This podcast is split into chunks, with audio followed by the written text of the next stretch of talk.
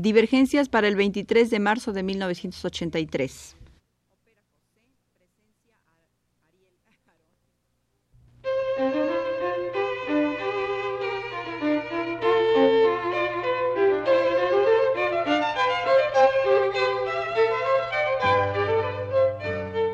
Divergencias. Programa a cargo de Margot Glantz.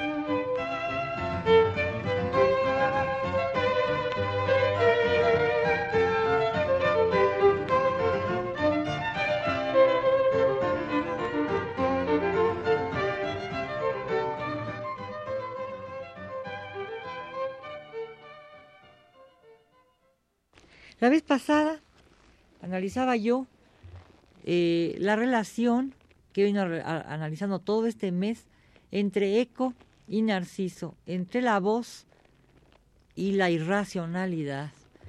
Había yo analizado cómo a través de la voz el ser encerrado en una cueva que ha aprendido a hablar, pero que no ha oído otros sonidos concertados excepto el de los animales que lo rodean o el de su tutor o madre que le ha enseñado a hablar, despierta al mundo por la cercanía con la voz organizada o con el sonido organizado que le llega como música, ya sea música pastoril o música amorosa o ya sea música manejada como trompetas de caza o como cajas de sonidos marciales para la guerra.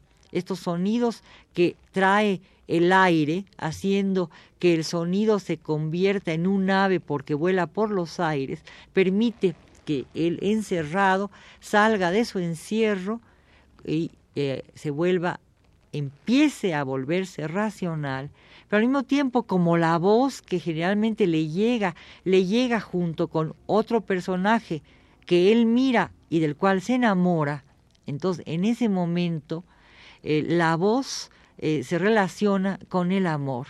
Pero de inmediato el amor detiene el proceso de racionalidad porque o de racionalización porque la voz empieza a perderse, a abortar, convirtiéndose en suspiro o en quejido, haciendo que el suspiro y el quejido eh, asimilen al enamorado con los animales que carecen de voz articulada. Es a través de un animal y generalmente un animal que aunque pise el suelo vuela, que es el caballo, que se suscitan los encuentros muchas veces en Calderón. Había yo leído un fragmento del encuentro entre Lidoro e Irene. Este encuentro se va a repetir en el texto de la hija del aire porque Nino también encuentra a Semiramis por un potro desbocado. Decía yo la vez pasada que esta relación eh, amorosa también se maneja en dos personajes mitológicos de otros dramas de Calderón, que son también personajes mitológicos clásicos, que son Medusa y Andrómeda. Medusa la que tiene luego los cabellos como serpientes, era primero una mujer tan hermosa y su hermosura se centraba en sus cabellos que los dioses tienen envidia de ella. Andrómeda también es tan hermosa que su madre es capaz de decir que es más hermosa que una ninfa marina. Como castigo la condenan a morir a manos de un monstruo. La belleza tan, tan increíble es totalmente un pecado de orgullo. Eh, decía yo que por ver la hermosura, muchos de los personajes míticos se quedan ciegos o son despedazados, y que Medusa era bella como Andrómena, y que su hermosura se concentraba en los cabellos, que en su dorado brillo enredan el celo de los dioses, castigando a quienes son tan bellas que deslumbran al mismo sol.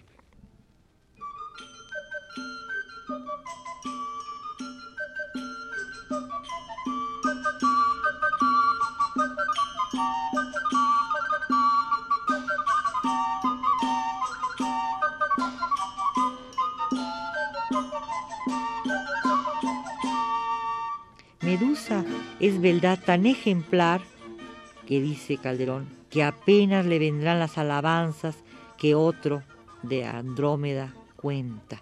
La belleza de Andrómeda, así como la belleza de Medusa, es narrada, es decir, la madre o alguien narra ante los dioses la belleza de estas mujeres y por ello son condenadas. La fatalidad las amenaza porque con la voz se ha exaltado la imagen, la voz deletrea la hermosura ante las ondas y las Nereidas, sus deidades, envían a un monstruo marino para destruirla. El monstruo en su fealdad se equipara con ella y es un prodigio desmesurado en la capacidad pleonástica que fija la mirada. Marino y monstruo escamado de cerúleas, verdinegras conchas, con pies y con alas en sus bóvedas engendra, de sus entrañas aborta y de sus senos revienta, tan disforme que si nada, tan tremendo que si vuela, brama el aire y gime el mar confundidos de manera que no se sabe si es aire o mar a dónde llega. La desmesura estriba en la confusión a que llegan los extremos que conceptualmente han forjado una belleza y una monstruosidad tan grandes que llegan a tocarse. Andrómeda es salvada por Perseo. El héroe vuela caballero de un caballo alado, Pegaso, nacido de la sangre de Medusa, muerta solo por verse los áspides del cabello. Aquí Calderón junta dos de los mitos más importantes de la mitología griega, el mito de Medusa y el mito de, ah, de, Andrómeda. Medusa y Andrómeda se valen porque ambas son enormemente bellas. Los cabellos de Andrómeda y los cabellos de Medusa son tan dorados y tan bellos que deslumbran al sol y éste, furioso, la ciega, es decir, hace que Medusa tenga cabellera de áspides y, esas, eh, esa y su mirada sea una mirada que en cuanto mira a otro lo convierte en piedra. Eh, Perseo salva a Andrómeda con la cabeza de Medusa a quien ha decapitado antes, pero que sigue conservando la mirada. Al ver el monstruo la cabeza de Medusa, Andrómeda es salvada porque el monstruo se vuelve piedra y Andrómeda sobrevive a su belleza. Sin embargo, como la belleza es tan alta, cuando Andrómeda y Perseo mueren, vuelan así hacia el cielo y se convierten en una constelación, la constelación de Andrómeda. Aquí hay una conjunción también muy importante porque vuelve a aparecer el caballo, pero en este caso el caballo mítico es el caballo que conceptualmente Calderón ha convertido en un ser que aunque pisa la tierra, vuela y por tanto un monstruo porque participa de dos naturalezas. Narciso muere mirándose porque no puede abrazar el alma del cristal en que se mira. Medusa muere mirándose porque no puede soportar la horrible forma que su misma imagen le devuelve en un asombroso cristal, el escudo de Perseo. Si das la muerte a quien miras, mírate a ti.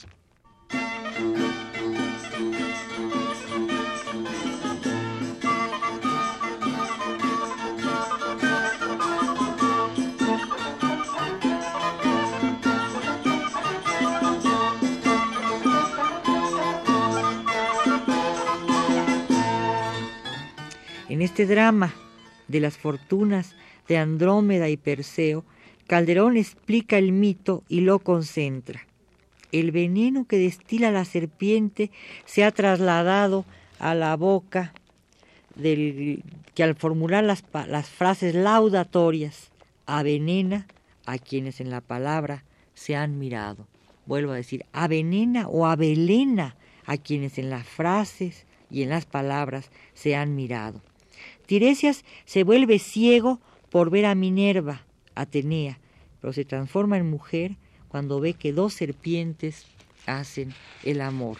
Las transformaciones calderonianas eh, multiplican curiosamente, extraordinariamente, todas las connotaciones del mito griego. Es decir, que el mito narra ciertos elementos y Calderón los versifica, los metaforiza.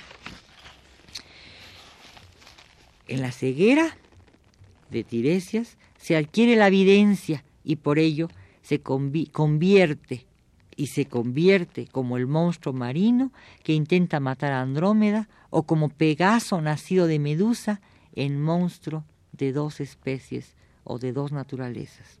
Al amasarse en él la tierra y el aire, se conjuntan palabra y vista, y en su mezcolanza se duplican los barbarismos, como dice Calderón, se agigantan las monstruosidades, se define la metáfora que fija en verso la desmesura.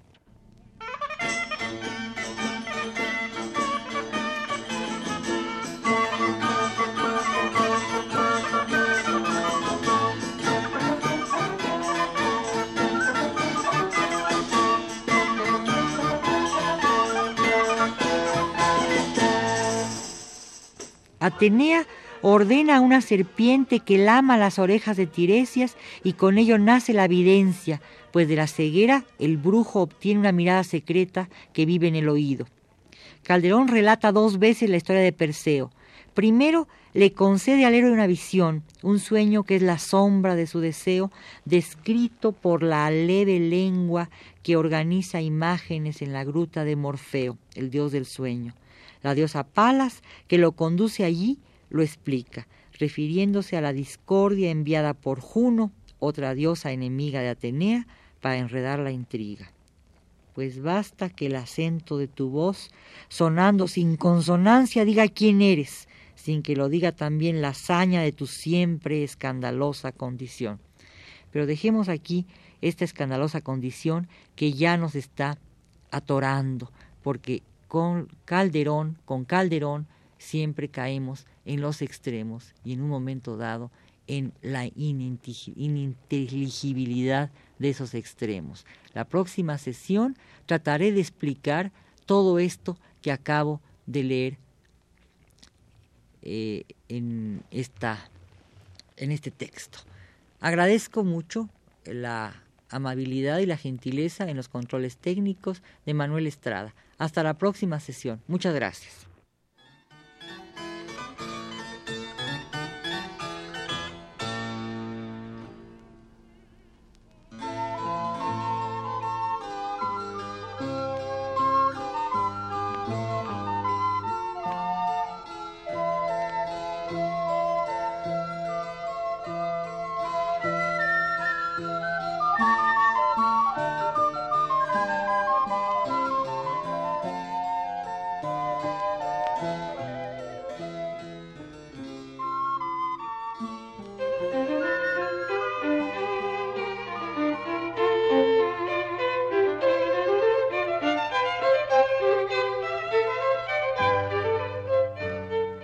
Divergencias.